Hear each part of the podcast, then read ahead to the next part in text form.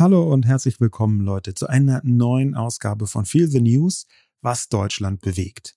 Wir sprechen hier jede Woche über eines der großen Themen, die eben alle bewegen.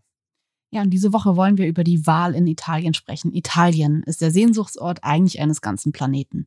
Das Essen und die Menschen und die Kultur. Und jetzt Faschismus. Denn mit der Wahlgewinnerin Giorgia Meloni rutscht Italien in ein neues Zeitalter. Werbung Sascha, ich würde gerne nochmal mit dir über Formbar sprechen. Wir haben uns unser wunderschönes Bücherregal bei Formbar designt, designen lassen und ich würde gerne heute nochmal ein paar Sätze über das Design verlieren, weil ich das wirklich so besonders finde bei Formbar, es sieht ein bisschen so aus, als hätten wir acht Leute in unsere Wohnung kommen lassen und die hätten das dann alles ausgemessen und entworfen und sich auch nochmal kreative Gedanken gemacht, weil dieses Möbelstück einfach am Ende so besonders aussieht. Ja, irgendwie hat man den Eindruck, da haben eine Innenarchitektin und der Schreiner tagelang zusammen dran gearbeitet. Es ist nämlich so, dass so rein vom Designaspekt, wir haben ja wirklich viele Möbelanbieter ausprobiert, man bei den allermeisten merkt, ah ja, das ist eins von der Sorte. Ne? Man kommt auch zu irgendwelchen Freunden, dann merkt man, ah, guck mal, die haben auch ein Regal von denen, die das dann äh, irgendwoher liefern. Und das ist nicht so bei Formbar, auch deswegen, weil man da in dem Konfigurator das alles ziemlich gut einstellen kann und da auch Designs drin hat, so vorgegebene Muster, die es woanders gar nicht gibt und die so ganz kleinteilig auch änderbar sind und personalisierbar sind. Das ist so eine richtige ein richtiges Designmöbel und das gefällt mir besonders gut. Ja, also ich finde, diese Einzigartigkeit macht Formbar schon aus. Und man muss auch dazu sagen, wir beide haben jetzt nicht das größte Händchen irgendwie dafür, ein Möbelstück von from scratch zu designen. Und wir haben es trotzdem hinbekommen, da ein wahnsinnig ästhetisches Möbelstück rauszubekommen. Und das finde ich halt so toll. Formbar übernimmt das alles, also man hat am Ende wirklich das Gefühl, dass man da von mehreren Profis beraten wurde. Und auch wenn man alles selbst konfiguriert, ist es ja so, dass am Ende nochmal DesignerInnen von Formbar drüber sehen, was ich auch super entlastend finde, dass man nicht selbst irgendwie dann Angst hat, irgendeinen Fehler im Design gemacht zu haben, der einem dann erst auch beim Aufbau auffällt, weil man natürlich das nicht studiert hat oder Ahnung davon hat. Und gerade da setzt Formbar an und ihr kriegt wirklich, geht mal auf die Formbar-Seite, auch auf Instagram und schaut euch einfach an, was da für Ergebnisse rauskommen können und lasst euch inspirieren. Es ist wirklich einfach ein absolutes kreatives Paradies. Ihr könnt jetzt auf form.bar slash Herzensmöbel, also mit OE gehen und dort mit dem Code Herzensmöbel sagenhafte 30% Rabatt insgesamt bekommen. Äh, das gab es bisher so gar nicht und es lohnt sich tatsächlich, weil man am Ende ein wirklich sehr, sehr schönes Möbelstück zu Hause hat. Viel Spaß beim Ausprobieren. Werbung Ende. Italien hat gewählt und die Frau, die gewonnen hat, die bald wahrscheinlich Ministerpräsidentin von Italien wird, heißt Giorgia Meloni von den Fratelli d'Italia. Und das ist eine Nachfolgepartei von Mussolinis faschistischer Staatspartei. Sie führt eine rechte bis rechtsextreme Koalition an und mit dabei ist auch der ehemalige, ähm, häufige ehemalige Ministerpräsident Silvio Berlusconi und noch eine andere, auch rechtsextreme Partei, um einen Eindruck zu bekommen. Nicht nur, dass die Fans der Fratelli d'Italia regelmäßig zum faschistischen Gruß ansetzen, Meloni sagt auch Sachen wie, ich habe ein friedliches Verhältnis zum Faschismus oder ich impfe meine Tochter nicht, weil der Impfstoff keine Religion, sondern eine Medizin ist.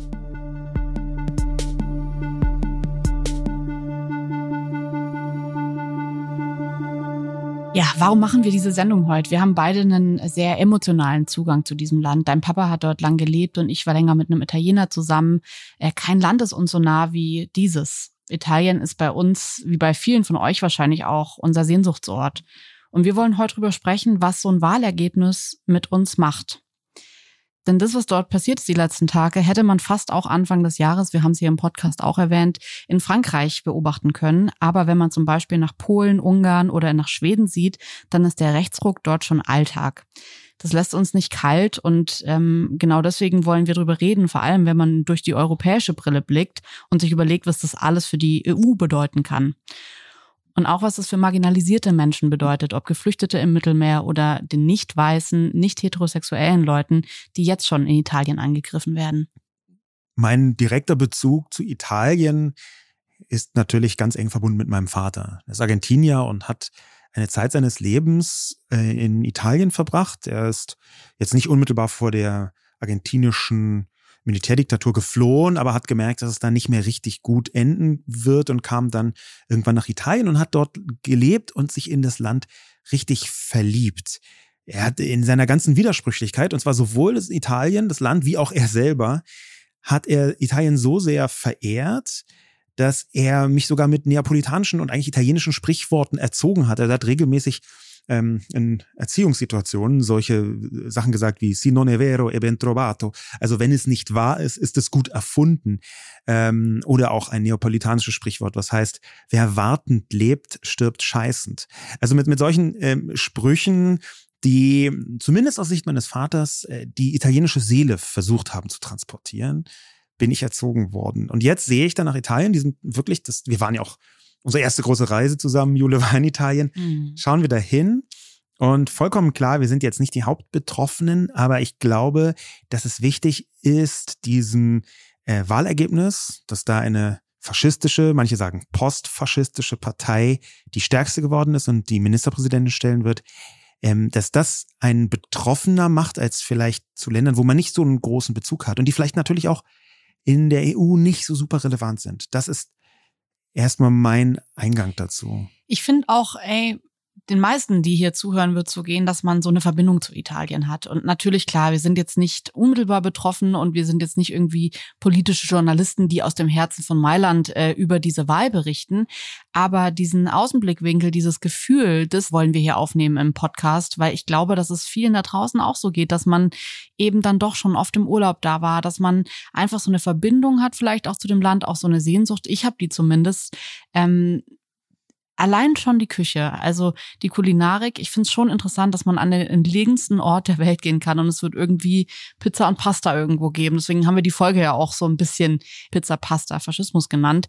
Ähm, da steckt aber wirklich ganz viel Verehrung drin für eine Kultur, die ja von außen erstmal so wahnsinnig besonders ist und so toll und mir geht es selbst auch so, wenn wir in Italien sind, ich versuche mich immer irgendwie sofort zu tarnen, dass, dass es dann nicht auffällt, dass man aus Deutschland kommt und so einzutauchen in die Kultur. Und jetzt gerade ist in Mailand Fashion Week, man muss ja auch wirklich sagen, kulturelle Trends, Kunst, Kultur, Mode, das ist einfach, da ist Italien auf jeden Fall das Epizentrum. Und ähm, wenn dort so viel entwickelt wird, auch an Kreativität, dann finde ich, lässt es einen schon schaudern, wenn man so ein Wahlergebnis sieht. Und ich muss aber auch sagen, dass bei mir die letzten Jahre mein Bild über Italien sich schon echt gewandelt hat. Also wenn man so einen Einblick bekommt, auch in eine italienische Familie, ähm, dann finde ich, ist es auf jeden Fall so, man denkt am Anfang so, okay, die sind ah, das ist so toll. Und dann die Nonna und dann ähm, alles so zu sehen. Und es ist es auch. Und trotzdem finde ich, ist, wenn man dann mal so einen Einblick hat, merkt man auch, okay, die ItalienerInnen sind unfassbar offen ihrer eigenen Kultur gegenüber anderen Kulturen, oft aber eher nicht so. Und das finde ich dann irgendwie interessant zu sehen, dass dann so im, in, in einem kleinen italienischen Dorf irgendwie das indische Essen dann doch nicht so die Chance hat, dass die, die es vielleicht hätte in anderen Kulturen. Und ähm, bei mir bröckelte das dann so ein bisschen, als ich so in den letzten Jahren mich auch mit den Zahlen viel beschäftigt habe von dem Land und eben gemerkt habe, okay, krass, zum Beispiel ähm, das durchschnittliche Auszugsalter, in dem Kinder flügge werden, also von zu Hause ausziehen und so ihre eigene Wohnung ziehen, das ist in Italien bei 29,9 Jahren. Ja. Oh, das ist, finde ich, so krass. Ja. 29,9 Jahren. Das, also ich bin noch nicht 29,9 Jahre ja. alt. Ich müsste noch bei meinen Eltern leben. Also liebe Grüße an meine Eltern an dieser Stelle. Aber ähm, da merkt man, finde ich, und da ist irgendwas, eine Verbundenheit, vielleicht auch im positiven Sinne, dass man sagt, okay, Familie steht schon über allem in Italien. Ich finde, da ist aber auch was drin, von dem man fast schon sagen kann, okay, es ist wahrscheinlich auch aus der Not raus, aus einer Armut raus, aus einem Nicht-Können heraus, dass man nicht früher auszieht. Ähm, und da war für mich dann irgendwann, als ich mich so länger mit den Zahlen auch in dem Land beschäftigt habe, klar, das sieht von außen erstmal alles nach so heiler Welt und Zusammenhalt und alles toll aus. Und wenn man sich ein bisschen mit dem Land und auch den strukturellen Problemen innerlich beschäftigt, dann finde ich, muss man schon auch sagen, es ist erstmal, es scheint nur so positiv von außen und ähm, ist von innen schon auch schwierig.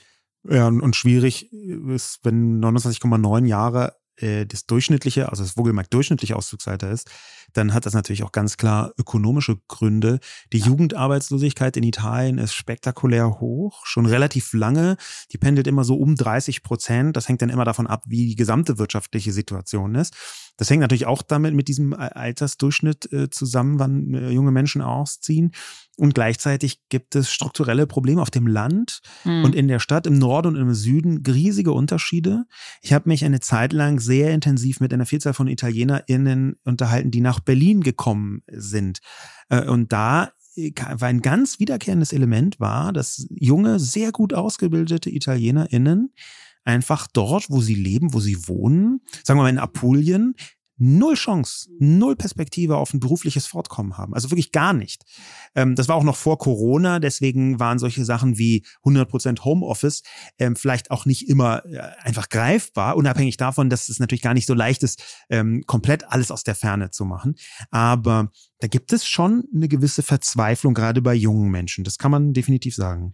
Trotzdem ging es mir immer im Urlaub so, als ich mich so versucht habe zu tarnen und es nicht so als Deutsche aufzufallen. Man sagt dann ja irgendwie so, man sagt so Salve, wenn man irgendwo reinkommt. Gucci-Klamotten äh, einge oder getarnt. Nein, aber ich, so die Begrüßungen werden dann so, man sagt nicht Buongiorno, sondern man sagt irgendwie so cool Salve und dann kommt man rein und denkt so, ach cool, die spricht und dann sprechen die so weiter Italienisch und du schaust so mit großen Augen so, fuck, okay. ähm, und mir ging es dann immer so, dass ich irgendwie dachte, ich wenn mich jemand fragt, woher ich komme, dann sage ich immer eher aus Berlin als aus Deutschland. Und das mhm. hat auch mit unserer Geschichte zu tun. Ja. Und irgendwie habe ich immer sehr neidisch auf die ItalienerInnen gesehen und ähm, habe mich ehrlich gesagt gar nicht richtig damit auseinandergesetzt, wie die mit ihr sich mit ihrer Geschichte auseinandersetzen, ja. sondern bin viel mehr so auf dieses ach, das ist diese ganze Kultur und dann die Kunst und so. Und da ist so viel drin, worauf man so neidisch sein kann, wenn man aus Deutschland kommt und irgendwie sonst äh, Rollbraten und Kartoffelklöße kennt. Ja. Dann ist schon einfach 99 Prozent dieser äh, kulinarischen Kultur für mich auch so gewesen, so ein Sehnsuchtsort, wo man fast schon sagt, ich schade, dass ich kein Teil davon bin. Ich wäre so gern, ich würde so gerne in Italien leben. Ich, ich, ja, bei mir ist es halt so, was, was wenn du sagst, ist immer erstmal so eine ganz kleine Gegenwehr, hä? Und dann überlege ich, wie das in meinem Kopf ist und dann merke ich, nee, nee, das stimmt schon. Also auch gerade was so Stil angeht. Ja, also mhm. ähm, wenn man sich anschaut, wie jetzt gerade in den Großstädten, aber auch in kleinen Städten, in Dörfern, wie die Menschen sich anziehen. Ja, ja da, da ist ein Stil Alte drin. Menschen sich anziehen. Ja, oh. und natürlich, natürlich kann man jetzt sagen, okay, das ist ein Vorurteil oder das ist eine Projektion, aber dann wieder äh, sehe ich das äh, im Alltag, war schon häufiger in Italien, ähm, und da sehe ich im Alltag, nein, dort haben die Menschen auch ein anderes ästhetisches Empfinden, einen anderen Anspruch an ihre Umwelt. Ja? ja. Also da würde ich sagen, ist in Deutschland eher so ein klassischer funktionaler Ingenieursanspruch mit Funktionsjacken und Thermounterwäsche am Start. Und ähm, aus meiner Sicht, das mag klischeehaft wirken. Ich glaube, dass es zumindest im Schnitt einen wahren Kern hat, dass das Stilempfinden in Italien, was Kleidung angeht, ein anderes ist. Also mich würde es interessieren, ich bin gespannt, was wir nach der Folge für Nachrichten bekommen, weil ja. es geht ja jetzt hier nicht darum, dass wir einmal in Italien waren und jetzt von diesem einen Mal darauf schließen, wie die Kunst und die Kultur und die Menschen dort sind, sondern ich würde eher von meinem persönlichen Eindruck von dem Land sprechen. Und ja. ich war schon in wirklich vielen Teilen des Landes auch sehr oft. Der Eindruck, den ich so bekommen habe, der war der hat sich immer wieder bestätigt und deswegen würde ich jetzt hier trotzdem sagen, wir müssen noch einfach nochmal dazu sagen, dass es jetzt unser Eindruck ist, den wir von dem Land haben und nicht das Land ist tatsächlich so, sondern es ist halt so, wie wir es mitbekommen haben, was wir gesehen haben. Ähm, interessant fand ich eine Nachricht, die wir von Laura bekommen haben, die mir diese Woche, bevor klar stand, über welches Thema wir sprechen, diese Nachricht geschickt hat und deswegen erstmal vielen, vielen Dank, Laura. Du warst auch mit der Anstoß, warum wir dachten, okay, es ist wirklich interessant, über dieses Thema zu reden. Da sind vielleicht auch Überlegungen von außerhalb da. Würde euch auch gerne nochmal animieren dazu, uns uns wirklich Nachrichten zu schicken. Falls euch irgendwas bewegt oder ihr Fragen habt, dann können wir das total gut in die Sendung mit einbauen oder äh, lassen das einfließen. Laura hat geschrieben, vielleicht wird es ja Thema im Podcast. Ich hatte eben den komischen Gedanken, was kann ich tun, wenn ein Land wie Italien einen Rechtsruck macht? Ist Pizza, Pasta und Urlaubsboykott sinnvoll oder purer Quatsch, den Tourismus zu verringern? Ich meine, ist definitiv für mich bitter, weil Pizza und Pasta und Urlaub in Italien ja schon geil sind. Aber was, wenn's hilft? Wirre Gedanken einer besorgten Frau. Ich finde es erstmal super, dass jemand das so ganz frei heraussagt, so quasi aus dem Bauch ja. und jetzt nicht darauf achtet, ob das cool ist oder so präzise, sondern diese gewisse Ratlosigkeit, die da drin ist, die sie ja auch ganz offen, das ist eine, eine Stärke, eigene Ratlosigkeit ja. zeigen zu können, das ist eine Stärke. Und das, das finde ich sehr gut, weil da so, so plötzlich ganz klar wird, da ist etwas, das kommt auf alle zu, auf manche sehr viel mehr. Ne? Du hast vorhin davon gesprochen, wie marginalisierte Personen ja jetzt schon nach der Wahl der äh, Regierung, der wahrscheinlich zukünftigen Regierung darunter leiden, weil sich die äh, Rechten dann empowered fühlen, noch mehr Druck auszuüben, natürlich auch immer die gleichen. Und dann aber zu sagen, da ist eine Hilflosigkeit, diese Entwicklung, das ist ja auch ein anderes Land, ist zwar auch in der EU, aber was kann man eigentlich tun? Das finde ich eigentlich eine sehr kluge Frage aus dieser Ratlosigkeit herausgestellt. Ich würde auch gerne nochmal sagen, wahrscheinlich ist es auch nochmal für Menschen, die hier leben. Ich habe in den letzten Tagen gerade von marginalisierten Gruppen viele Nachrichten auch für hier bekommen, weil das natürlich was ist. So weit ist Italien dann nicht mehr weg. Wenn man ja. dann liest, okay, hier Rechtsruck ist ja auch immer ich finde es fast ein bisschen eine Untertreibung. Ja. Ich habe immer wieder auch in Social Media gesehen, auch die Tagesschau hat getitelt, Italien rückt nach rechts, wo ich mir denke, stopp mal, also rückt nach rechts heißt für mich, es ist jetzt nicht mehr die SPD am Start, sondern die CDU. Also so vom, wie es aufgebaut ist, ist für mich so ein kleines Stückchen nach rechts gerückt. Das, was da gerade passiert, macht natürlich vielen Menschen auch hier im Land wirklich aus existenziellen Gründen Angst, weil man sich halt denkt, okay, das ist einfach fast unser Nachbarland und die Stimmung dort ist einfach da, da kocht was hoch, wo man jetzt ja. wirklich eigentlich schon in Richtung oder man kann von Faschismus sprechen. Und das ist natürlich ein Wort, das macht vielen Menschen und, vor allem nicht weißen Menschen nochmal viel, viel mehr Angst, als jetzt zu sagen, okay, was kann ich denn tun mit Pizza und Pasta? Aber ich finde die Frage trotzdem interessant, würde darauf gern irgendwie später erst eingehen. Ja. Ähm, Weil es ja dann doch noch andere Reaktionen gab diese Woche. Ja, und nicht nur Reaktionen, sondern es gab auch vor der Wahl eine ganze Menge von problematischen Verbindungen aus Deutschland nach Italien. Vielleicht haben das Leute nicht mitbekommen, aber wir haben ja äh, im Prinzip einen der wichtigsten Unionspolitiker äh, von der CSU, was Europa angeht, nämlich Manfred Weber von der CSU.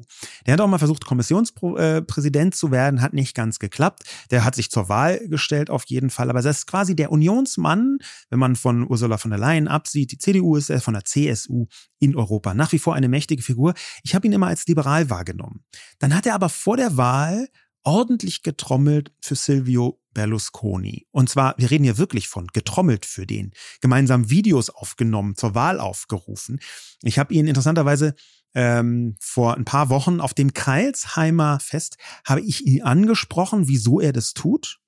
Äh, Im nach, nach, da hat er so eine Bierzeitrede gehalten. Danach bin ich zu ihm gegangen und habe gesagt, äh, lieber Weber, ich dachte eigentlich immer, Sie gehören in der CSU zu den liberaleren Kräften, was er auch war. Ja. Ich habe ihn angesprochen, warum er für Silvio Berlusconi ähm, trommelt.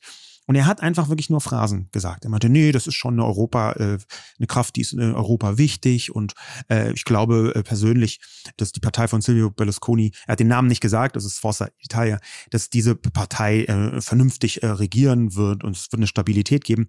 Das hat er jetzt bezogen, aber ich habe ja nur nach Berlusconi gefragt. Und dann, krass, turns out, das haben Leute auf Twitter ra rausgefunden, rausgezogen. Dann zeigt sich auf einmal, dass er nicht nur für Berlusconi getrommelt hat, sondern wir haben hier einen Ausschnitt aus einem Video mit Berlusconi von Manfred Weber von der CSU, das extrem vielsagend ist.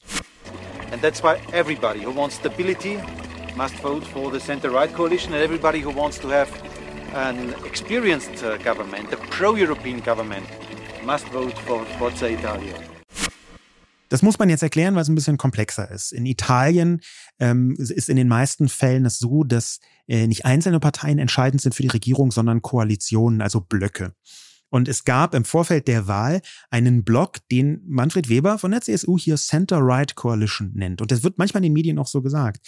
Tatsächlich handelt es sich um drei Parteien, die eine rechtsextremer und faschistoider als die andere ist. Die von Silvio Berlusconi, man glaub, höre und staune, ist da sogar noch die, sagen wir mal, proeuropäischste, ja, so aberwitzig sich das anhört.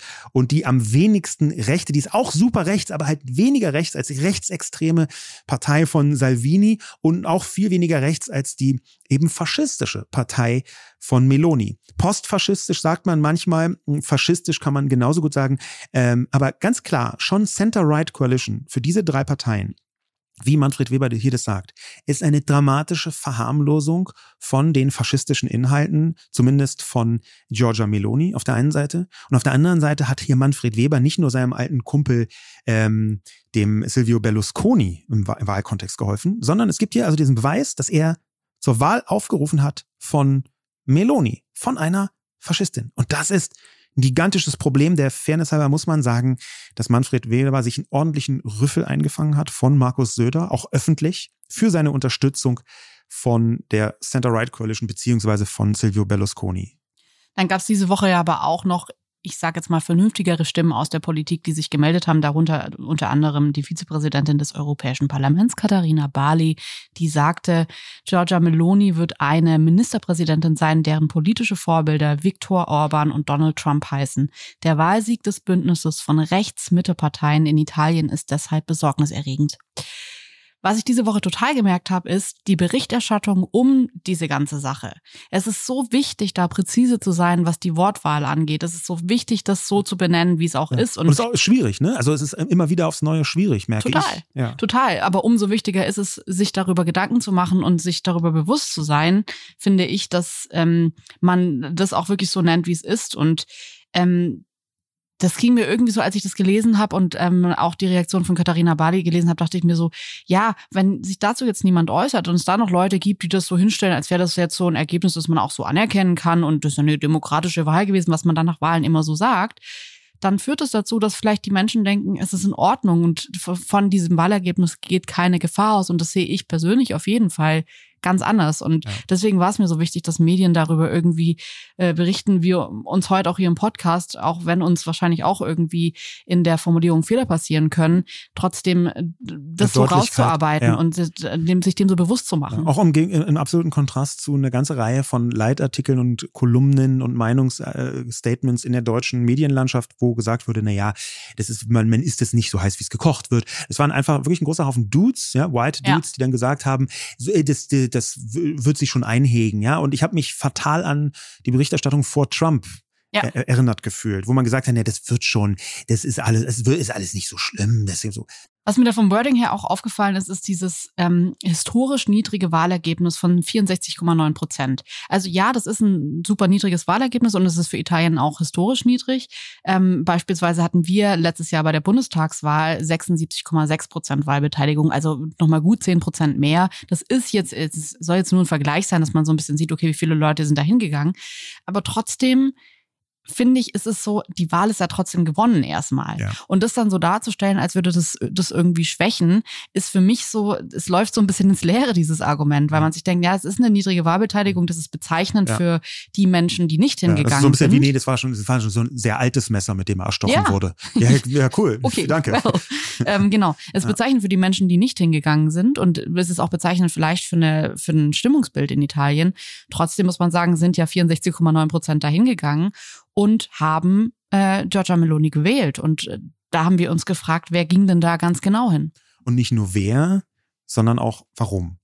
Und diese Frage haben wir gar nicht selbst beantworten wollen. Das kommt im Verlauf des Podcasts, aber wir haben jemanden gefragt, der sich damit sehr gut auskennt. Nämlich, weil er nicht nur politischer Beobachter ist von Deutschland und Italien, sondern auch den deutschen und vor allem den italienischen Pass hat. Es handelt sich um den Chefredakteur der Zeit, Giovanni Di Lorenzo, den wir um eine Sprachnachricht gebeten haben. Dafür, dass Italien rechts gewählt hat, gibt es tausend Gründe. Hier vielleicht nur in aller Kürze. Erstens, Giorgia Meloni macht in Italien den meisten Menschen keine Angst, obwohl sie eine postfaschistische Partei anführt. Zweitens, äh, sie ist verglichen mit den anderen, die zur Wahl standen, ein relativ unverbrauchtes neues Gesicht. Ähm, sie gehört auch nicht der allumfassenden Regierung Draghi an. Und drittens, weil die Italiener schon sehr lange niemandem mehr in der Politik vertrauen, da kommt es jetzt auf einen neuen Versuch auch nicht mehr an. So denken ganz viele und identifizieren sich ein wenig mit Giorgia Meloni, weil sie auch derber, offener, direkter spricht als die allermeisten, die sie sonst hören und sehen. Ja, das ist bedrückend. Man hört ja bei Giovanni Di Lorenzo sogar richtig die Sorge in seiner Stimme. Er hat dazu auch einen sehr empfehlenswerten Zeitartikel geschrieben. Ähm, ich glaube, diese Sorge ist berechtigt und seine Analyse zielt natürlich auf die Wählerschaft ab. Warum tun die das eigentlich? Mhm. Ähm, viel davon ist nachvollziehbar. Man merkt zum Beispiel in dem dritten Punkt, den er sagt, ähm, dass die Italiener denken, wir vertrauen schon lange nicht mehr der Politik, wie wichtig es ist, dass Vertrauen in der Politik stattfindet, dass eine Abkehr von, dass die sind doch alle, die da oben sind doch alle Verbrecher, dass das ganz, ganz toxisch, ganz gefährlich für die Demokratie sein kann, weil sonst solche Figuren nach oben gespült werden. Und natürlich ist mit Händen greifbar die Parallele zu Trump, ja, der einfach von der Leber weg völlig ohne sich zu kümmern um irgendwelche Gepflogenheiten so rumgepoltert hat. Und das kann Meloni auch sehr gut, sehr. Ich würde mir heute gerne mal noch in der Folge näher diese Person Meloni ansehen, weil ich finde das, was äh, Giovanni hier gesagt hat, total wichtig, nämlich, dass sie die gar nicht als eine Bedrohung ansehen. Dass es vielleicht sogar eher für manche Menschen in dem Land die äh, Frau ist, die helfen kann, die vielleicht endlich mal was umkrempelt, was anders macht, vielleicht die Hürtin ist, die sie irgendwie so durch dieses Wirrwarr der Welt und dieser Gleichzeitigkeit der Kriege und Krisen, die gerade auch herrscht, führt.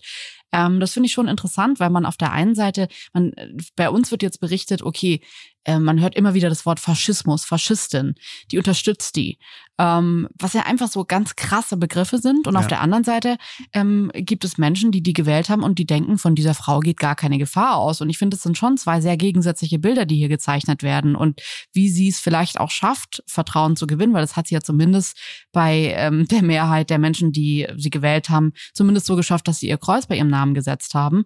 Das würde mich wirklich noch genauer interessieren, weil ähm, das ja für die Einschätzung der Person schon wichtig ist. Ja. Warum hat sie das und wie hat sie das eigentlich geschafft? Daran direkt anknüpfend, ähm, wir haben eben schon von diesem faschistischen Kontext gehört. Postfaschistisch sagen manche. Ähm, da ist dann natürlich die Frage, was eigentlich Faschismus ist und warum er gefährlich ist. Der Begriff ist so häufig benutzt worden, ohne dass die genauen Definitionen vielleicht immer allen geläufig sind. Und tatsächlich gibt es natürlich einige entscheidende Faschismus-Theorien, die versuchen zu erklären, was genau Faschismus ist, wie er zustande gekommen ist, wo und warum. Äh, dabei hat Italien auch eine sehr zentrale Rolle gespielt natürlich weshalb man sich ganz gut verlassen kann auf äh, Umberto Eco, einen großen italienischen Intellektuellen, ähm, der ein Buch geschrieben hat, Der ewige Faschismus und der sich intensiv damit beschäftigt hat, auch auf einer sprachlichen Ebene und ähm, sehr bekannte 14 Merkmale des Urfaschismus aufgezählt hat. Das führt vielleicht ein bisschen zu weit, hier alle einzeln aufzuzählen und zu erklären, aber man kann die erstmal so grob äh, umreißen, dass das reicht vom Traditionenkult über die Ablehnung der Moderne und den Irrationalismus bis hin zum Nationalismus. Ähm, natürlich ist Faschismus etwas, was sich immer updatet ja, was durch diese Entwicklung, auch wenn das äh, Traditionenkult ist, der Irrationalismus zum Beispiel oder der Nationalismus, die entwickeln sich ja für sich genommen schon weiter. Ähm, weshalb man auch sagen kann, wir haben gegenwärtig einen Staat in Europa, den man durchaus als faschistisch bezeichnen kann, nämlich Russland. Ähm, wenn man es zusammenfassen wollen würde, ein bisschen vereinfacht, dann ist Faschismus ein gewalttätiger nationalistischer Führerkult, der einen Hass auf alles Schwache hat, also der die Stärke anbetet und in dieser gesamten Ideologie sieht man aufblitzend das, was eigentlich in fast allen Staaten dahinter steht, äh, unsere ganze Gesellschaft im 20. Jahrhundert aufgebaut, jetzt im 21. Jahrhundert weiterentwickelt. Unsere ganze Gesellschaft in Europa, auch die liberalen Demokratien, sind eigentlich auf den Ruinen von einem rassistischen, antisemitischen Patriarchat entstanden. Und der Faschismus ist genau so zu lesen. Der Rassismus hat da eine ganz eindeutige Funktion, nämlich die Funktion der Abgrenzung vom anderen, vom Bösen. Das ist so wir gegen die. Wir sind besser, stärker, größer. Wir müssen die anderen besiegen. Der Antisemitismus, der ganz oft mitschwingt, übrigens auch bei Meloni, immer so kodiert als das internationale, äh, die internationale Finanzelite und solche äh, Erzählungen. Äh, Antisemitismus äh, strukturell bei Meloni definitiv vorhanden.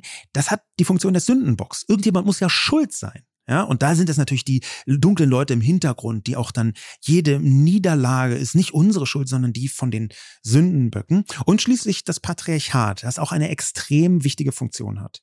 Patriarchat heißt ja Herrschaft der mächtigen Männer, so würde ich das jetzt mal ein bisschen hemsärmlich übersetzen. Und da ist die Funktion Machterhalt, Ausdehnung des Machtbereichs und vor allem auch die Vermehrung der Beherrschten. Das heißt, das Patriarchat möchte, dass so viele Menschen wie möglich unter eigener Einflusssphäre geboren werden. Und deswegen gibt es da so eine erbitterte Feindschaft gegen alle, die die ganz klassische patriarchale Reproduktion nicht an erste Stelle rücken wollen, die halt keine Gebärmaschinen sein wollen oder ihr können, ja und äh, das äh, das deswegen diese große Ablehnung von Homosexuellen, von Transpersonen, äh, von ähm, äh, Menschen, die Abtreibung äh, ermöglichen wollen oder Abtreibung richtig finden, dass Frauen darüber entscheiden können, die klassische Rollenbilder ablehnen, das ist ein Zeichen des Faschismus, weil es der radikalen Vermehrungsstrategie Männer kämpfen, Frauen gebären neue Soldaten, ja, widerspricht. Faschismus kann man ganz kurz zusammenfassend sagen, ist eine Kriegsideologie für den Kampf von einem völlig ausgedachten Wir gegen die. Mir fällt immer wieder auf, jetzt, wo du auch nochmal so, ich sag mal so, diese alten Pfeiler auch des Patriarchats nochmal so benennst, dass es ja einfach schon so ist, dass ähm, Länder, in denen dieser Rechtsruck vorherrscht, oft einfach weibliche Bilder haben. Also jetzt äh, Meloni, aber auch Marie Le Pen. Es gibt ja unfassbar viele Frauen, auch in Amerika, ähm, die sich einreihen in dieses Bild der Frau, die da das Volk anführt. Und ich habe darüber schon länger nachgedacht, weil das so interessant ist, dass das ja eigentlich, sage ich jetzt mal, Frauen sind, die verkörpern ein Weltbild, bei dem Männer eigentlich in den Führungspositionen ja. stehen. Ähm, und was diese Frauen aber alle eint, ist, finde ich, dass sie so eine alte Welt verkörpern, ähm, die tatsächlich auch das Patriarchat da so ein bisschen mit einschließt. Also ähm, das sind ja oft Frauen, die dann sagen, nee, nicht gendern, nicht äh, auf jeden Fall Kinder bekommen und wir wollen nicht das Fremde da haben. Und das ist irgendwie alles so ein Frauenbild und ein Weltbild, von dem ich mir oft denke, die rühmen sich dann mit so einem falschen Feminismus und stellen sich hin und sagen, hier, ich bin doch jetzt eine Frau und es ist doch jetzt das 21. Jahrhundert. Aber dahinter steckt irgendwie oft diese Ideologie einer alten Welt, die die Frau auch mitträgt an der Spitze. Ja, wir haben ja in, in Amerika auch eine Reihe von Figuren, das ist eben schon erwähnt, so Marjorie Taylor Greene, die bei den Trumpisten ganz vorne mit dabei ist und auch mit am radikalsten ganz offen sagt, natürlich, nee, das ist hier christlicher Nationalismus, was sonst, was ne, ein kaum mehr kodiertes Wort für einen christlich-fundamentalistischen Faschismus ist. Warum sind denn da jetzt speziell in Europa so viele Frauen an der Spitze? Kannst du dir das erklären, warum das offenbar bei den Menschen besser ankommt? Also ich glaube wirklich, dass unter diesem Schein des Feminismus, der für mich kein richtiger, also das ist für mich kein richtiger Feminismus, ähm, unter, aber unter diesem Schein ist es oft so, dass die fahren mit dieser Karte, ja, jetzt endlich mal eine Frau an der Spitze. Was habt ihr denn jetzt? Jetzt haben wir doch hier eine Frau aufgestellt. Wir sind eine weibliche Partei und so. Dahinter steckt dann aber wirklich oft einfach so diese Message, ähm, wir sind aber gegen jede Form von äh, Homosexualität. Wir sind gegen jede Form. Also es gibt so eine flammende Rede, die äh, Meloni gehalten hat, wo sie ganz klar gesagt hat, ähm, Zitat, Ja zur natürlichen Familie, Nein zur LGBT-Community, Ja zu christlichen Prinzipien, Nein zu islamischer Gewalt, Ja zu sicheren Grenzen, Nein zur Masseneinwanderung, Ja zu unseren Mitbürgern, Nein zur internationalen Finanzwelt, Ja zur Unabhängigkeit der Völker, Nein zu den Bürokraten in Brüssel. Und da ist natürlich ganz viel drin, wo man sich am Anfang denkt, es steht doch da eine Frau. Die ja. hat doch eigentlich einen anderen Blick auf die Welt. Und die sagt aber ganz klar, ja zur natürlichen Familie. Nicht zu jeder Form, das ist ja das, ja. was sie dann eigentlich nicht sagt, ja. aber nicht zur unnatürlichen Familie. Das heißt, es gibt für sie eine unnatürliche Familie. Genau. Das Und ist, das ist das, was ich unfassbar eklig finde, weil da eigentlich auch das, wofür Frauen die letzten Jahrhunderte gekämpft haben, mit Füßen getreten wird und ja. für das auch Menschen die letzten Jahrhunderte gekämpft haben ähm, und sich aber jemand hinstellt und eine alte Welt verkörpert, bei der die Männer klatschen und sagen, ja, hier, das ist unsere, das ist unsere Hürtin, die wir auf die, die wir in die Startlöcher stellen. Und das, also, ja. Ja, das, vielleicht ist in dem Zusammenhang auch spannend, dass ähm, in manchen Bereichen, in Teilbereichen der faschistischen Ideologie das Mutterbild ein ganz wesentliches ist. Das Mutterbild, quasi die, die, die heilige Mutter, auch die Verehrung des Weiblichen auf eine total krude und verquere Weise, ähm, die kann da durchaus mit reinspielen. Es gibt also so einen Führer oder eigentlich noch präziser Heldenkult. Und der Held ist ja der, der sich opfert. Und wofür opfert er sich? Für die Frauen, die beschützt werden muss. Also da ist, und die Frauen und Mutter natürlich, die Frauen und Kinder. Ähm, da ist also eine Erzählung, der, die faschistische Erzählung, das muss man leider so drastisch sagen, die appelliert an etwas, was ganz tief im Kleinhirn verborgen ist, was das ganz urgefühlige Dinge ist, auch dieser Hass auf Schwächeres, dieses Anbeten der Stärke, das ist natürlich etwas, was ganz nah an so einer darwinistischen Auslese mit dabei ist, was viele Menschen vielleicht irgendwie in einem, in einem kleinen Bereich ihres hintersten äh, emotionalen Hirnstübchens nachvollziehen können. Du hast jetzt gerade von diesem Traditionenkult gesprochen beim Faschismus, der total wichtig ist oder der so mit dem Faschismus beschreibt. Und ähm, interessant fand ich, dass ich da diese Woche von einem Historiker, Carlo Gentile, der der Uni Köln auch unterrichtet, gelesen habe. Und zwar hat der sich damit auseinandergesetzt, dass Italien er sagt, Bruch, bruchstückhaft nur aufgearbeitet hat, ähm, dass es eben eine Art Faschismus in Italien gab. Und ähm, er sagt, es führt sogar so weit, dass die Leute da inzwischen noch, äh, und wenn man über Faschismus spricht, muss man auch über Mussolini sprechen, einen Mussolini-Kult mit im Land immer noch pflegen. Und ähm, ja, nach internationalen HistorikerInnen gilt Mussolini als der erste Faschist in Europa. Und mit dieser Erschießung Mussolinis, sagt äh, Gentile, wurde zwar, als er durch Widerstandskämpfer erschossen wurde, ähm, war dann praktisch so eine bildliche, eine Abrechnung mit, hier ist dieses Zeichen, wir haben mit dem Faschismus abgerechnet, wir haben Mussolini ja. erschossen und umgebracht. Und das ist zwar passiert, aber was nicht passiert ist, ist halt eine ausführliche institutionelle Aufarbeitung. Und das ist tatsächlich was, das habe ich vorher noch nie so in Italien, es wird ja auch nicht besprochen. Man sieht irgendwie die Schönheit und man sieht die schönen Dinge des Landes, aber dass dieses Land es verpasst hat, das ordentlich aufzuarbeiten, den Faschismus aufzuarbeiten dass da heute noch Leute am Todestag von Mussolini irgendwie rumrennen und wirklich auch den in Italien äh, verbotenen römischen Gruß machen und dann bei Mussolini vom Geburtshaus stehen und da wirklich also so einen hm. Traditionenkult betreiben, der gruselig ist. Ja. Daran sieht man äh, dem Land, dem Land hätte es total gut getan, sich mit dem Faschismus auseinanderzusetzen und den aufzuarbeiten. Gentile sagt sogar, dass es in Deutschland anders ist, dass hier durch die Abfolge der Generationen ein Geschichtsbild äh, geprägt wurde, die Ablehnung der nationalsozialistischen Vergangenheit immer mehr Konsens gefunden hat. Also, dass man praktisch von Generation zu Generation sich mehr darauf geeinigt hat, dass es nicht richtig war, dass es falsch war, was da passiert ist, drüber gesprochen hat. Ja. Ich würde ihm da ehrlich gesagt schon aus einer deutschen Perspektive nochmal widersprechen. Ich weiß nicht, ob das in Deutschland so passiert ist, dass man jetzt hier davon sprechen kann, dass es in Deutschland ein besseres Beispiel ist. Aber was ich auf jeden Fall sagen würde, ist, ähm, das habe ich einfach auch selbst miterlebt. In den Schulen wurde es aufgearbeitet, in den Schulen wird es eingeordnet und drüber gesprochen. Und das ist sicherlich von LehrerInnen zu LehrerInnen unterschiedlich. Trotzdem würde ich sagen, wenn das Institutionelle anfängt, das ist das, was der Historiker ja fordert für Italien, dass er sagt, das muss in die Institutionen rein aufgearbeitet werden da würde ich schon sagen, okay, das ist in Deutschland zumindest mehr passiert. Und ähm, wenn man das dem Land anmerkt, weil eben da immer noch so ein äh, die guten alten Zeiten Spirit ja. herrscht, dann muss ich schon sagen, okay, krass, das ja, Meloni, war mir vorher ja. nicht so bewusst. Meloni ist auch aufgefallen mit, ähm, ich würde schon Relativierung nennen. Der, sie hat zwar gesagt, nein, nein, Mussolini war natürlich kein guter Mann, aber dann kam so, so ein Move von wegen, er hat aber auch gute Dinge getan. Äh, fast, fast wörtlich hat sie eben auch gelobt, was da äh, geschehen ist. Das, das macht jetzt alles nicht. Das macht ihn nicht zu einem guten Menschen, Komma, aber. Und diese Form von aber, die ist natürlich immer so die Angel auswerfen nach Menschen, die dann eben doch in der faschistischen Tradition sehen. Ich habe die Woche ein Interview gelesen, ich kriege leider nicht mehr zusammen wo, wo äh, ein historisch gebildeter Mensch gesagt hat, dieses einzelne Bild vom aufgehängten Mussolini, der da neben seiner damaligen Partnerin aufgehängt worden ist und öffentlich zur Schau gestellt worden ist von Widerstandskämpfern.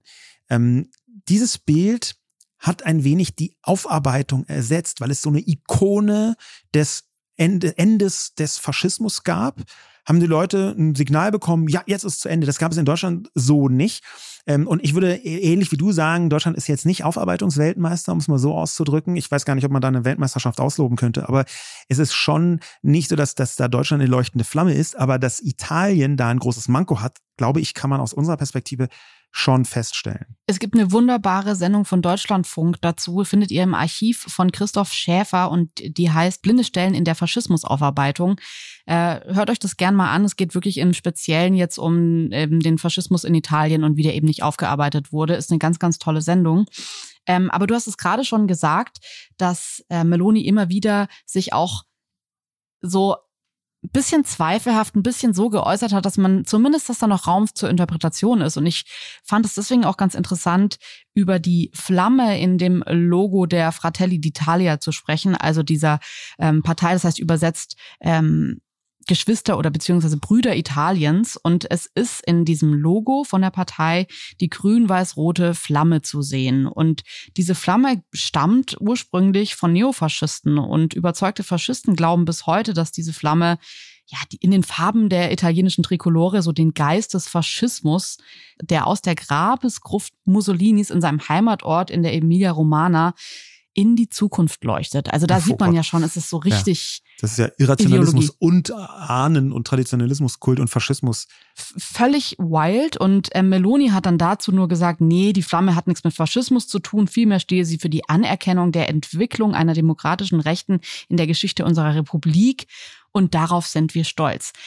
Interessant finde ich, dass dann eine Auschwitz-Überlebende Liliana Serge gefordert hat, Meloni ähm, dazu aufgefordert hat, auf die Flamme in dem Parteilogo zu verzichten, als Zeichen dafür, dass sie das eben ernst meine, dass sie sich vom Faschismus abgrenzt und den verurteilt. Das hat Meloni abgelehnt. Ja.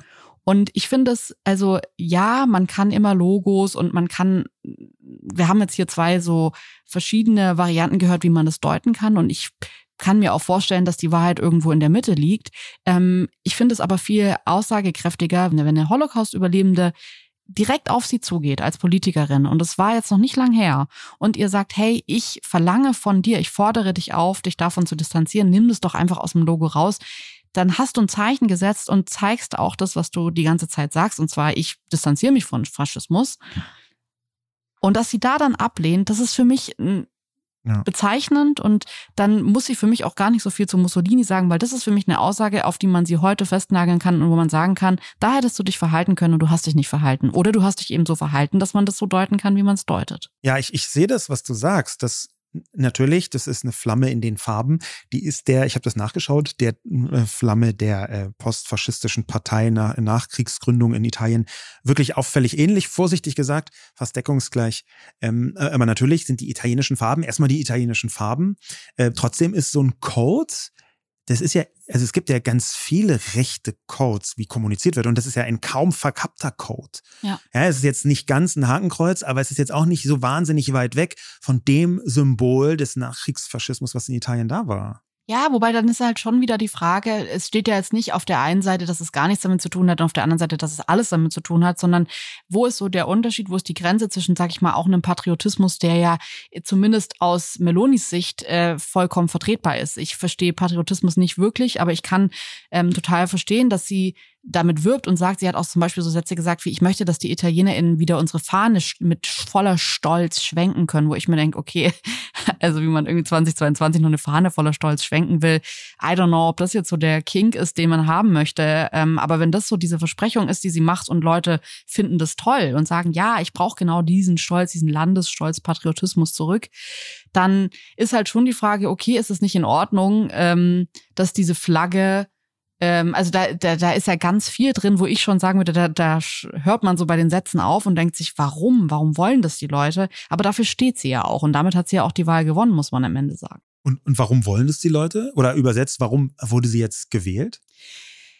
Also ein Punkt, ähm, der wirklich interessant ist, den ich immer wieder gelesen habe, ich glaube, das werdet ihr jetzt auch nicht zum ersten Mal hören, ist natürlich klar die Armut beziehungsweise die Angst vor der Armut in Italien. Also das italienische Statistikamt Istat hat äh, veröffentlicht, dass es in den letzten Jahren wirklich krasse Zahlen zur Armut in Italien erhoben worden sind, vor allem nach der Pandemie. 5,6 Millionen ItalienerInnen leben in absoluter Armut. Ähm, in Italien gibt es, das sind so festgesetzte Begriffe, absolute Armut und relative Armut. Und äh, absolute Armut bedeutet so viel wie die Unfähigkeit, lebensnötige Güter oder Dienstleistungen zu erwerben, welche für ein absolutes Lebensminimum nötig sind.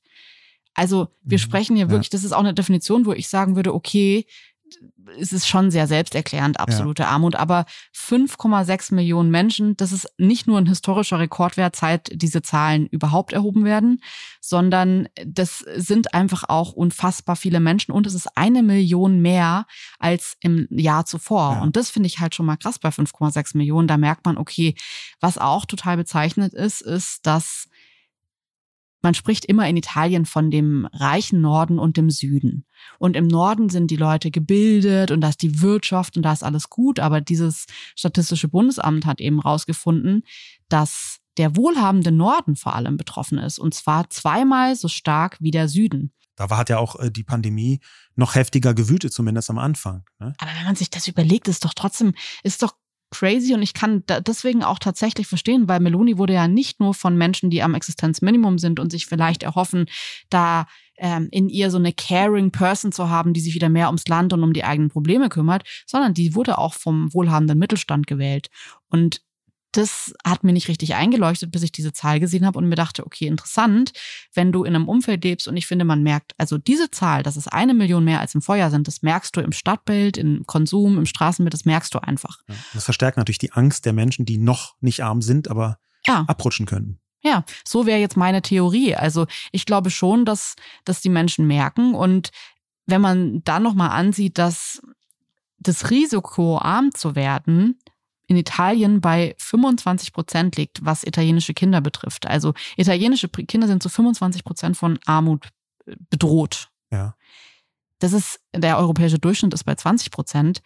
Das ist schon was, wo ich sagen würde, da geht's nur um die Bedrohung, die im Raum steht. Aber mhm. die sorgt natürlich dafür, dass man bei einer Wahl sich vielleicht anders entscheidet und sagt, okay, wer tut was für unser Land?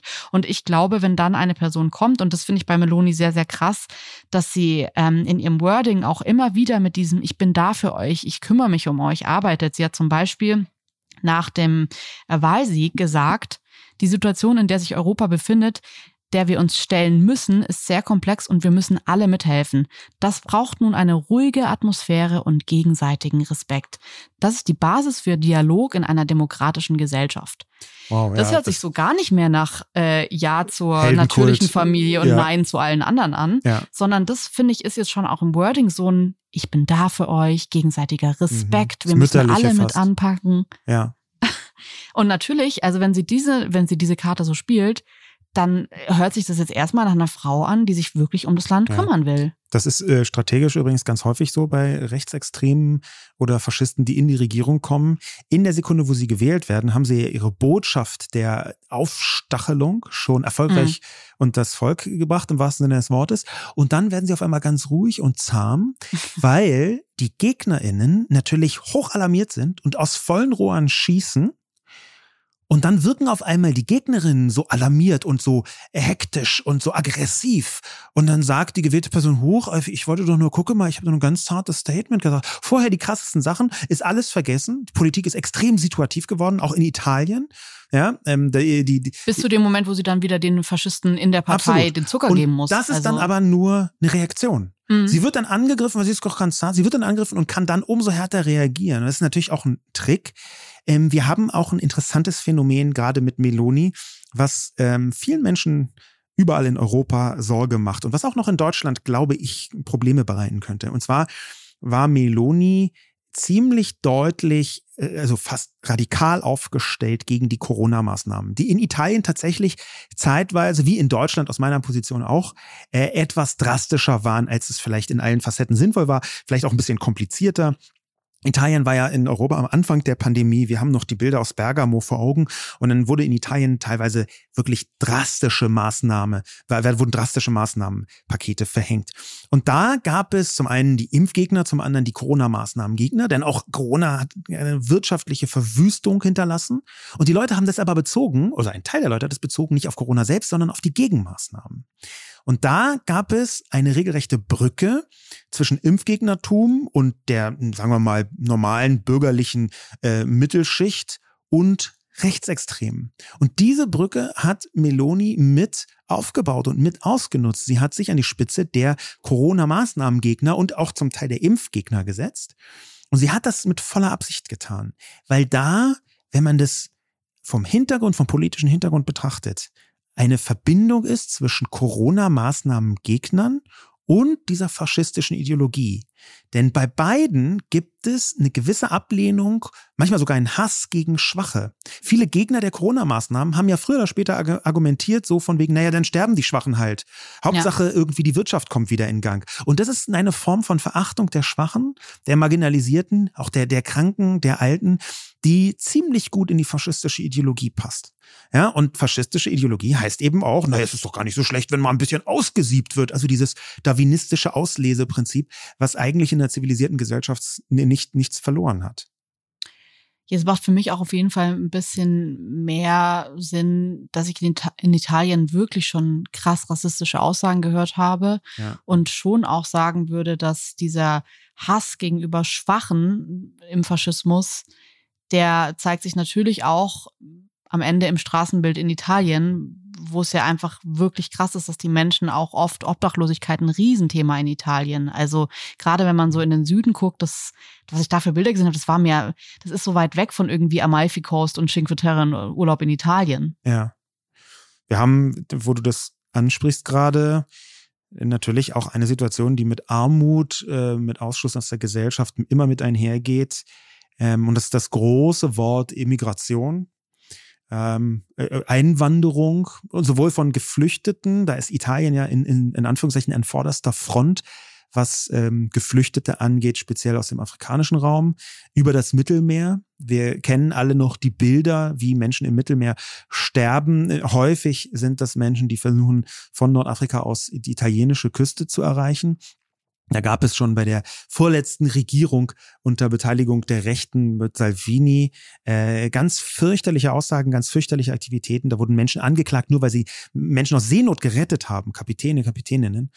Ähm, aber wir haben, wenn man es auch ein bisschen europäisch betrachtet, Italien, äh, Schweden, äh, wir haben immer wieder Länder, wo eine Orientierung nach rechts oder sogar die Wahl von Rechtsextremen stattfindet, weil einerseits viel Immigration da ist, viel Einwanderung da ist, speziell auch aus muslimischen Ländern und andererseits auch, das kann man, glaube ich, drastisch ausdrücken, die Integration schiefgegangen ist. Mhm. Sowohl in Schweden wie auch in Italien ist die Integration speziell von muslimischen Einwanderern, in Schweden jetzt der Fokus, ähm, alles andere als gelungen, nach Meinung jedenfalls einer Vielzahl von Schwedinnen und Schwedinnen. Ähm, es, da, warum geht es bei den Rechten meist um muslimische Einwanderer? Das könnte, ist eine Frage, die man stellen könnte. Und da muss man natürlich vorsichtig formulieren. Aber es könnte sein, dass ja gerade, weil viele von den muslimischen Einwanderern selbst eine gewisse patriarchale Kultur mitbringen, ähm, das Gefühl von rechtswählenden Menschen ist, dass sie da eine Art Gegenpatriarchat wählen wollen. Ja, das ist so ein, so ein Wir gegen die stärken.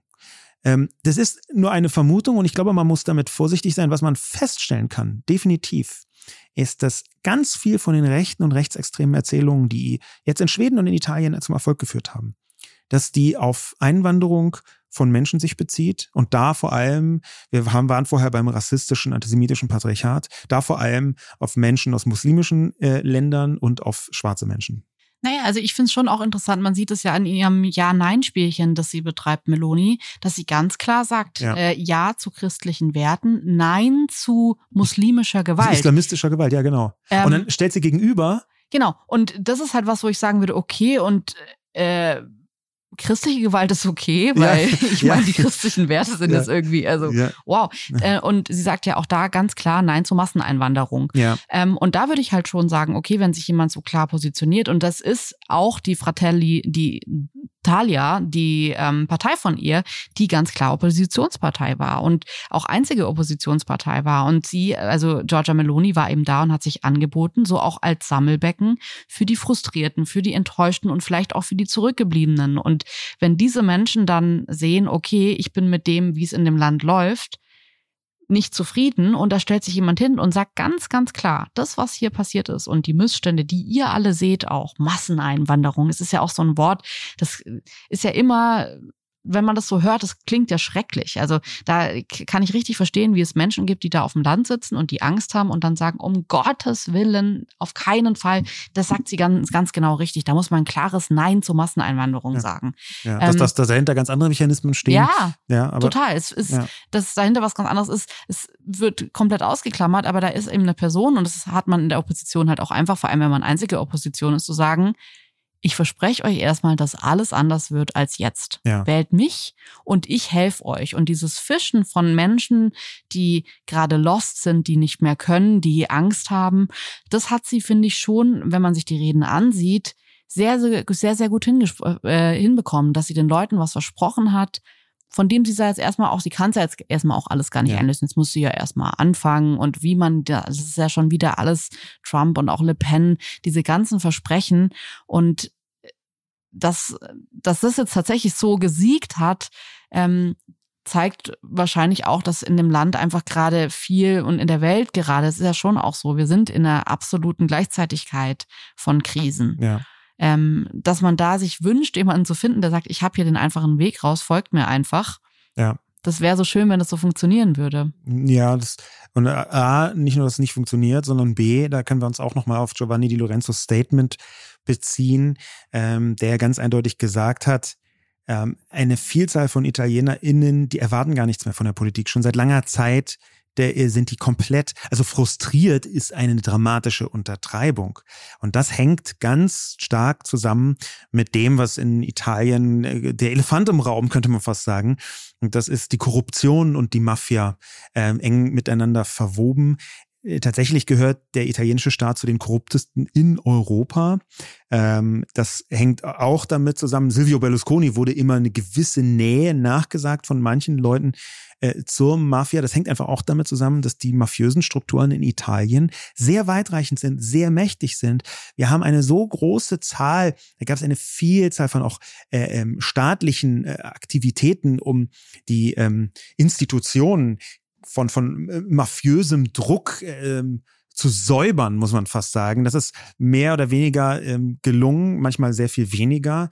Wir haben eine so große Zahl von Menschen, die äh, enttäuscht sind, weil sie wiederkehrend merken, wir wurden belogen, Politiker sind, waren korrupt, dass man nachvollziehen kann, dass sie komplett ihre Hoffnung verloren haben. Mhm. Und wenn dann jemand da ist, der sich nicht nur davon distanziert, sondern auch, das hat Giovanni Di Lorenzo angesprochen, ein bisschen ein unverbrauchtes Gesicht darstellt und eine bestimmte Form von Vertrauen gewinnt durch diese direkte Rede, durch dieses ein bisschen rotzige, durch dieses nicht weichgewaschene politische. Ja, das ja, ist ja dieser politische, Einfachheit, die Einfachheit. Mit Ja, ja. Nein zu sagen. Nein genau. zu dem, Ja zu dem, Nein zu dem, Ja zu dem. Absolut. Das ist ja einfach, da kann man, das versteht man. Genau. Einfachheit in der Kommunikation ist auch, und Appell an Einfachheit, schwarz-weiß, ist natürlich ja. auch ein Kennzeichen von faschistischen Ideologien. Denn die Welt ist nicht so einfach, aber Faschismus kann die Welt ganz einfach machen, um den Preis der absoluten Unmenschlichkeit. Und das ist ja auch das, was im Moment so viele Menschen befürchten. Was bedeutet das ganz konkret für A, Italien, marginalisierte Menschen in Italien, die italienische Gesellschaft, aber B, natürlich auch für zum Beispiel Europa? Wenn man sich jetzt in Lösungsansatz ansieht, beziehungsweise sich ansieht, diese Folge ähm, ist jetzt zur Wahl in Italien und ich würde gerne nochmal jetzt auf die Frage von Laura zurückkommen, die ja überlegt hat, jetzt irgendwie vielleicht kein, keine Pasta, keine Pizza mehr zu essen oder vielleicht nicht mehr der Urlaub zu machen. Ähm, ich glaube, für mein persönliches Empfinden ist es jetzt so bei dieser Sendung, dass wir, wir versuchen ja sonst immer einen Lösungsansatz zu geben. Und ich finde aber tatsächlich den Lösungsansatz auf das Ergebnis von einer Wahl schwierig, weil wir können jetzt nicht eine Wahl in Italien, die äh, entschieden wurde, lösen, indem wir ähm, keine Pasta mehr kaufen oder kein Miracoli mehr kaufen. Ähm, und das ist tatsächlich für mich auch ein Ansatz, den ich falsch fände äh, nach einer Wahl, weil ich glaube, man kann sich zu einer Wahl verhalten, aber man kann jetzt nicht eine Wahl boykottieren und man sollte auch keine Wahl in, also wenn man sich jetzt diese Folge angehört hat, dann würde ich jetzt nicht danach sagen, okay, lass uns bitte jetzt nächstes Jahr nicht nach Italien fahren, weil wir wollen den ItalienerInnen zeigen, dass wir mit der Wahl nicht einverstanden sind. Was ich aber glaube, was wichtig ist, ist, ähm, das, was ich am Anfang schon meinte, äh, genau in der Wortwahl zu sein und diese Wahl als eine zu benennen, ähm, die am Ende eine Gewinnerin hervorgebracht hat, die den Faschismus unterstützt und den Faschismus zumindest weiterbringt. Und das ist was, glaube ich, darüber muss man ganz klar reden. Und wie geht's dir denn? Hast du irgendwie, hast du schon einen Pasta-Boykott irgendwie bei uns in der Familie angekündigt? Ich, ich glaube, das würde sehr, sehr schwer. Es gibt natürlich einen kleinen schwer. Ja, das wird sehr schwer. Ähm, es gibt einen kleinen passiven Lichtblick in Italien, äh, quasi anekdotisch am Rande. Denn in den Nachkriegsregierungen in Italien war immer wahnsinnig viel Bewegung. Das politische System in Italien ist komplex und kompliziert, ähm, auch ein bisschen anstrengend für diejenigen, die regieren, gezwungen sind zu regieren gewissermaßen. Ähm, das ist einer der Gründe, warum äh, der, die durchschnittliche Lebensdauer einer Regierung im Nachkriegsitalien, also seit dem Zweiten Weltkrieg, unter, unter einem Jahr ist. Also irgendwo so bei wow. elf Monaten. Ist also die durchschnittliche, ne? Das ist, ähm, das ist ja, das, sagt, das heißt, die Chancen, dass Meloni sehr, sehr lange im Amt bleibt, sind nicht so groß. Die Gefahr aber ist natürlich, und das ist beim Faschismus halt immer so, dass Institutionen ausgehöhlt werden. Das hat ja auch Trump versucht. Und dass demokratische Prinzipien ausgehöhlt oder sogar abgeschafft werden. Und dass dann eben doch die Herrschaft länger dauert. Deswegen würde ich mich da nie drauf verlassen. Ja, und ich finde auch, das ist immer, das hat man bei Trump ja auch immer gesagt, wir werden ein Amtsenthebungsverfahren miterleben. Der wird es eh nicht schaffen bis zum Ende seiner Legislaturperiode. Und da würde ich aber sagen, ich finde, das ist tatsächlich jetzt ich verstehe schon, dass du es hier so ein bisschen als Lichtblick am Ende der Sendung machen willst, aber ich ähm, finde, es ist ehrlich ein bisschen ein Argument wie die niedrige Wahlbeteiligung. Ja. Naja, okay, also es wird es erstmal dazu führen, dass sie höchstwahrscheinlich ins Amt ähm, kommt und dann auch erstmal regiert. Und da würde ich halt schon sagen, äh, dieses Hoffen, nach dem Wahlergebnis so katastrophal historisch scheiße gelaufen ist, zu sagen, naja gut, aber vielleicht äh, wird die Person ja gestürzt. Ja, das ist immer das ja. Hoffen von den Menschen, die anders gewählt haben. Ja, und vielleicht ist es auch eine Entschuldigung, selber nichts zu tun, weil anknüpfend an das, was du gesagt hast, eine Klarheit in der Sprache zu sagen, da sind Faschisten. Das ist eine äh, faschistische Partei, die da mit an die Macht gekommen ist durch Meloni und an mit gemeinsam mit Rechtsextremen. Daran anknüpfend würde ich sagen, dass man schon in Deutschland etwas tun kann. Und das hängt am Hebel EU.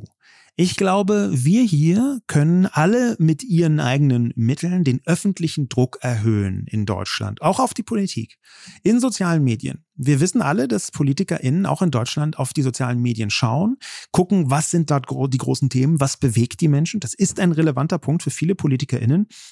Und wenn die dort bekommen, mitbekommen, dieses Thema interessiert auch sehr viele WählerInnen, dann ist die Chance viel größer, dass deutsche PolitikerInnen Druck machen über den Hebel EU. Zum Beispiel über Ursula von der Leyen, eine Kommissions Kommissionspräsidentin. Und dass dieser Druck weitergegeben werden kann in Italien.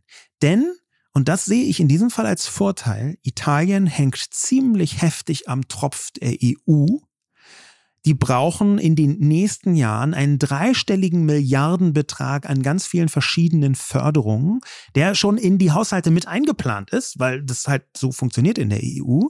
Und gleichzeitig ist das reiche und mächtige Deutschland da und kann das natürlich vielleicht nicht komplett boykottieren, aber zumindest erschweren oder noch besser, wie das in Ungarn und in Polen teilweise versucht und geschafft worden ist, dass die Auszahlung an Bedingungen geknüpft wird. Das heißt, das hat die, e, die EU auch selber schon zu verstehen gegeben. Genau in die gleiche Kerbe kann man auch schlagen. Die Öffentlichkeit sagt, Leute, wenn Italien weiter Geld von der EU kriegen soll, möchten wir, liebe PolitikerInnen, dass ihr diesen Druck macht, dann sollen sie bestimmte Bedingungen erfüllen.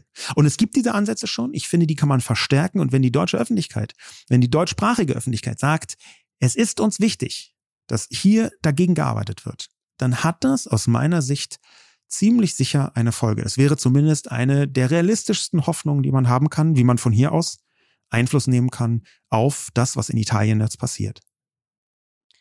Trotzdem auch vielen Dank nochmal, Laura, an deine Sprachnachricht. Ähm, und ich finde es auch total edel, sich zu überlegen, wirklich das zu sehen und ähm, so eine abstrakte politische Meldung zu sehen und zu sagen, was kann ich zu Hause tun? Das lässt mich nicht kalt. Ich habe eine, einen Bezug, eine Verbindung zu diesem Land und ich möchte irgendwas tun, weil ich diese Nachricht als so grauenvoll empfinde, wie sie sich liest. Und ähm, wahrscheinlich ging es diese Woche vielen von euch so und uns ging es auch so, dass man das liest. Und vielleicht auch gerade, weil Italien einfach so ein Land ist, wo wir in Deutschland schon immer hinfahren zum Urlaub machen, schon immer eine emotionale, einen emotionalen Zugang zu haben, dass man das hört und sich denkt, okay, das ist jetzt erstmal ein Ergebnis, das das Land die nächsten Jahre so beeinflussen wird, dass man vielleicht doch das einfach anders sieht, auch Meldungen über Italien auch anders konsumiert und anders wahrnimmt. Und at least das kann man ja auch wirklich machen, ohne jetzt sofort die Pasta vom Speiseplan zu schreiben, nämlich genau da anzusetzen und zu sagen, sobald ihr was über Italien liest oder seht, unterstützt äh, ItalienerInnen, die gerade in diesem Land leben und wahrscheinlich auch die Hände über dem Kopf zusammenschlagen, indem ihr eben nicht wegseht, sondern zeigt, dass es wichtig ist, dahin zu sehen und was zu tun. Danke fürs Einschalten für diese Sendung. Wir hören uns wieder nächsten Donnerstag und ja, wir freuen uns, wenn ihr uns weiterempfehlt und dann macht es gut. Tschüss.